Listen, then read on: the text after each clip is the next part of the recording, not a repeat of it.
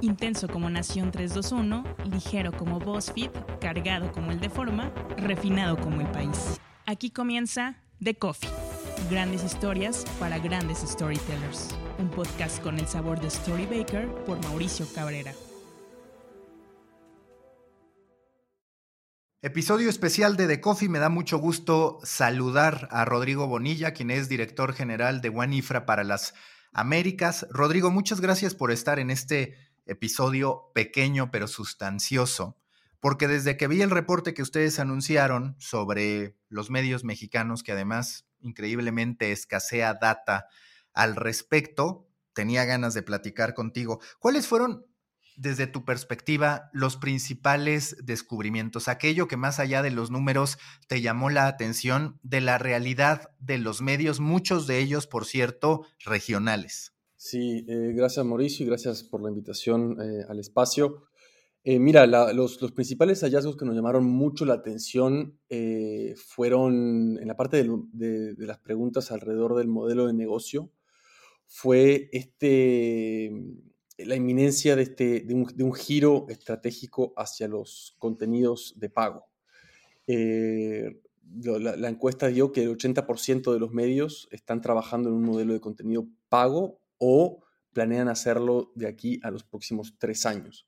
Es un dato súper interesante porque México siempre se ha caracterizado, cuando se lo compara con, países, otros países latinoamericanos, como un poquito rezagado en este frente, eh, sobre todo con los mercados brasileños y argentinos, donde, digamos, las grandes cabeceras ya llevan tres, cuatro, a veces hasta casi diez años con un modelo de esta naturaleza.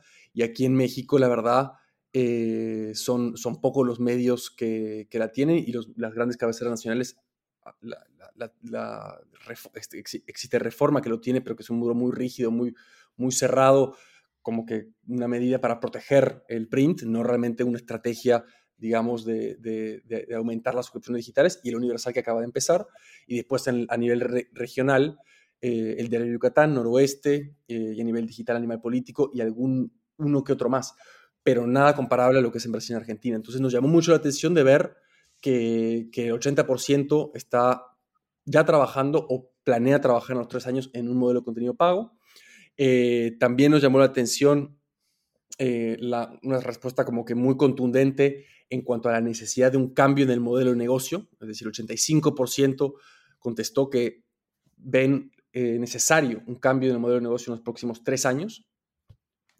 Luego, uno que, fue interesante, quizás no tan sorprendente, pero interesante, que las reacciones son, son reacciones jóvenes, y la mayoría tienen entre 30 y 39 años, eh, tanto en los medios digitales como en los medios regionales, que tiene una paridad de género eh, importante a nivel de la redacción, pero en cuanto subimos en la jerarquía, esa, esa, esa, esa paridad tiende a disminuir considerablemente.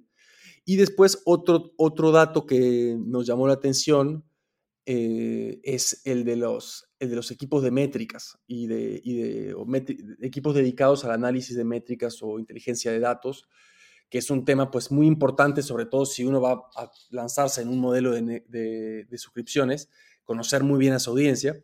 Y aquí eh, los datos que arrojaron fue que en promedio el 43% no tenía ni siquiera un equipo de, datos especializados, que en general tienden a ser algunos de los reporteros que hacen, eh, que, revisan el, analytics, como que es una, es una función un poco difusa eh, y no hay un equipo de, de, data como tal. Y el, el restante, es decir, 43% es el promedio, los restantes 57% no es que tengan equipos particularmente grandes, eh, son todos entre 1 y 5 personas. Entonces ahí también nos llamó la atención y como que esos son como que cuatro hallazgos que, yo como que destacaría eh, inicialmente. ¿A qué atribuyes este rezago? Porque muchas veces los medios mexicanos somos los primeros en estar bañados por las tendencias de Estados Unidos, somos un mercado atractivo, quizás solo superado por Brasil en términos de decir Facebook va por este mercado y por este otro mercado. Casi siempre los dos primeros son México y Brasil en Latinoamérica. Y sin embargo te encuentras ante este resultado que es real si tú me lo preguntas y entiendo que tú tienes que tomar una postura pues mucho más política y demás, pero ¿qué opinión te merece el que se hayan tardado tanto los medios en adoptar un modelo de suscripción y por el otro que las cabeceras los medios, los grandes medios mexicanos, parezcan estar rezagados con respecto a las grandes cabeceras de otros países como el Tiempo, como el Comercio de Perú, como La Nación, como el Folia de Sao Paulo, como Clarín. Es decir, de pronto empiezas a ver una posición débil en el ecosistema periodístico latinoamericano para los medios mexicanos. Sí, a ver, eh, creo que es una buena pregunta y, obviamente pues uno se la, se la hace cuando, cuando ve estos resultados y cuando compara con, mercados comparables. Una hipótesis eh, que es más de índole personal, pero que también es un tema que desde Wanifra hemos tocado, es el, em, son dos, digamos, yo diría dos. Uno que el, modelo tradicional quizás le eh, brindó, digamos, más, más, eh, más ingresos sustentables durante más tiempo en este mercado. Otro que creo que es donde, donde donde hay más como que, creo que es más interesante, que es una, una, relativa dependencia de la publicidad oficial. Es decir, yo creo que hay ahí eh, tradicionalmente un peso fuerte de ese ingreso que de alguna manera no es exactamente lo que más promueve la innovación interna y la búsqueda de nuevos formatos, de nuevos ingresos. Entonces, quizás eso es un, un, un elemento de explicación que pueda, que pueda digamos, eh, presentarse, es decir, durante mucho tiempo se, eh, digamos que la publicidad oficial era un, era un, era un, ingreso importante en, en, el esquema de los medios y que ahora, tanto por las posiciones específicas de este gobierno que, que está actualmente en el poder, que, que fue, digamos, drástico en bajar la, el gasto en publicidad oficial, y también frente a la crisis del COVID, que que también impactó mucho en la publicidad tradicional de, iniciativa privada, pues surge quizás el momento de decir, bueno, estamos frente a la necesidad de buscar ingresos por donde sea. ¿Y dónde es? Bueno, pues quizás hay que ponerse a pensar en el lector, quizás hay que ponerse a pensar en, en tener una operación digital mucho más robusta para apostar en la escala y apostar por ingresos de publicidad programática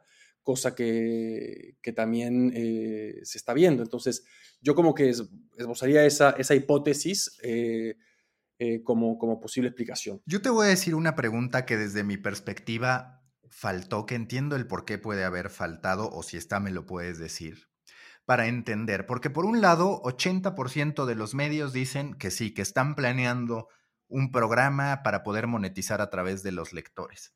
Pero hubiera sido muy interesante saber si ese 80% considera que su producto está listo o cercano, más allá de la estrategia del muro, para ser digno de cobro, que a mí es lo que más me preocupa de los medios mexicanos, porque a ver si coincides, a ver, si la nación de pronto es gratuito y me dice, oye, te voy a cobrar, hay toda una historia que respalda, que dices, puede tener sentido.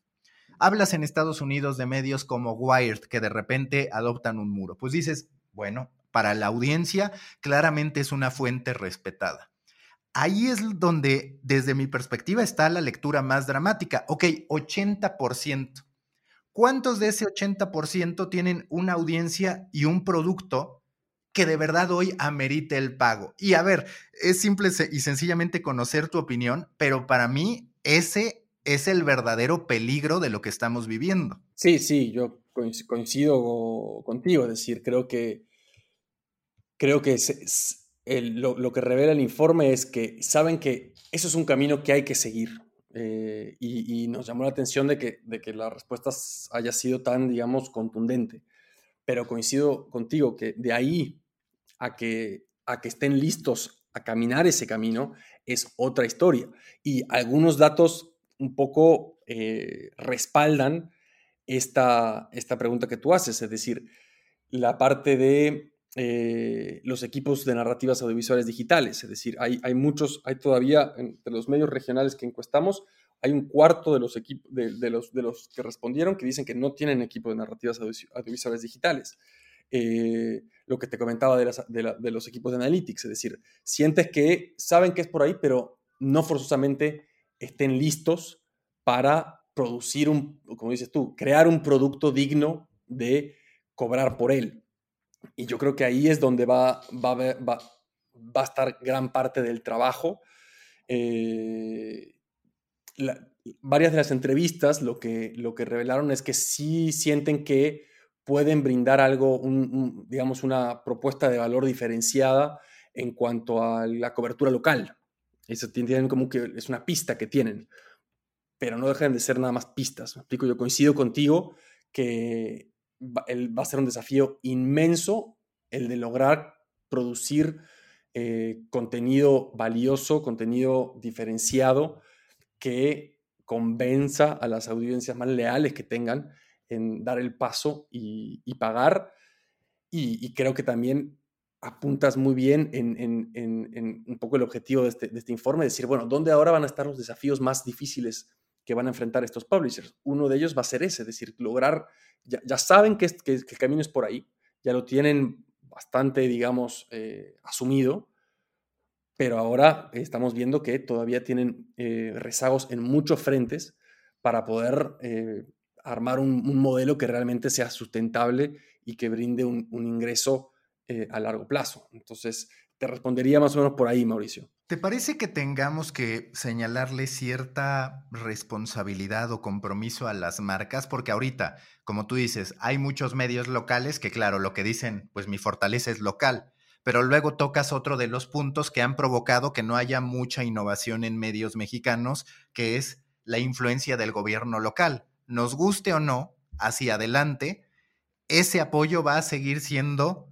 el principal hasta que se demuestre que la suscripción puede regir. Entonces de pronto te dices, ¿los medios locales de verdad podrán dar ese giro o seguirán dependiendo de los gobiernos y la innovación entonces no va a llegar?